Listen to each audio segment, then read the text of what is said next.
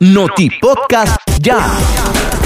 El luto y el dolor llegaron este sábado a la familia del motociclista Eric Antonio Hernández de 27 años, quien murió al invadir el carril contrario e impactar contra un bus en el kilómetro 35.8 de la carretera Tipitapa-Guanacastillo en Masaya. El bus que hace el recorrido Masaya-Estelí era conducido por Carlos Mondragón de 56 años, quien afirmó que no pudo hacer nada para evitar el impacto del motorizado. El infortunado Eric Hernández era ingeniero eléctrico y habitaba en la comarca Pacayita de Masaya hacia donde se dirigía a ver a su familia como lo hacía cada 15 días.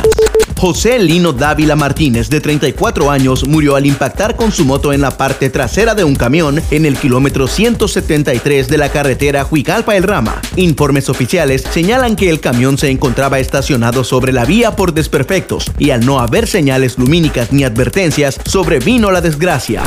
El taxista Ramiro Antonio Cubillo, de 38 años, falleció luego de que el auto placas CH513 que conducía fue chocado por la camioneta manejada por Francisco Beltrán Montenegro, de 34 años, quien andaba ebrio. La desgracia sucedió en el sector de El Cortijo, kilómetro 133.8 de la carretera hacia Corinto, en el departamento de Chinandega, en donde los vehículos involucrados quedaron destrozados.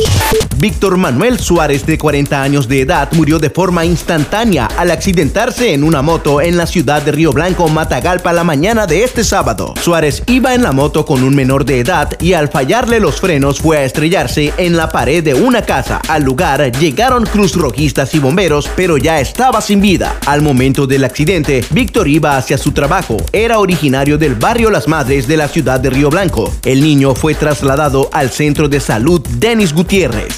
Un bus que cubre la ruta 104 se quemó por completo anoche cuando transitaba en la salida sur del puente a desnivel de Rubenia en Managua. El bus conducido por Donald Pérez Sánchez de 25 años transitaba de norte a sur y al detenerse en la parada de Palí Rubenia empezó a lanzar humo y llamas del motor, por lo que los pasajeros bajaron rápidamente. Unidades de bomberos unificados de inmediato atendieron la emergencia apagando las llamas que dejaron completamente en hierro retorcido el bus Marcadina. Noti Podcast ya.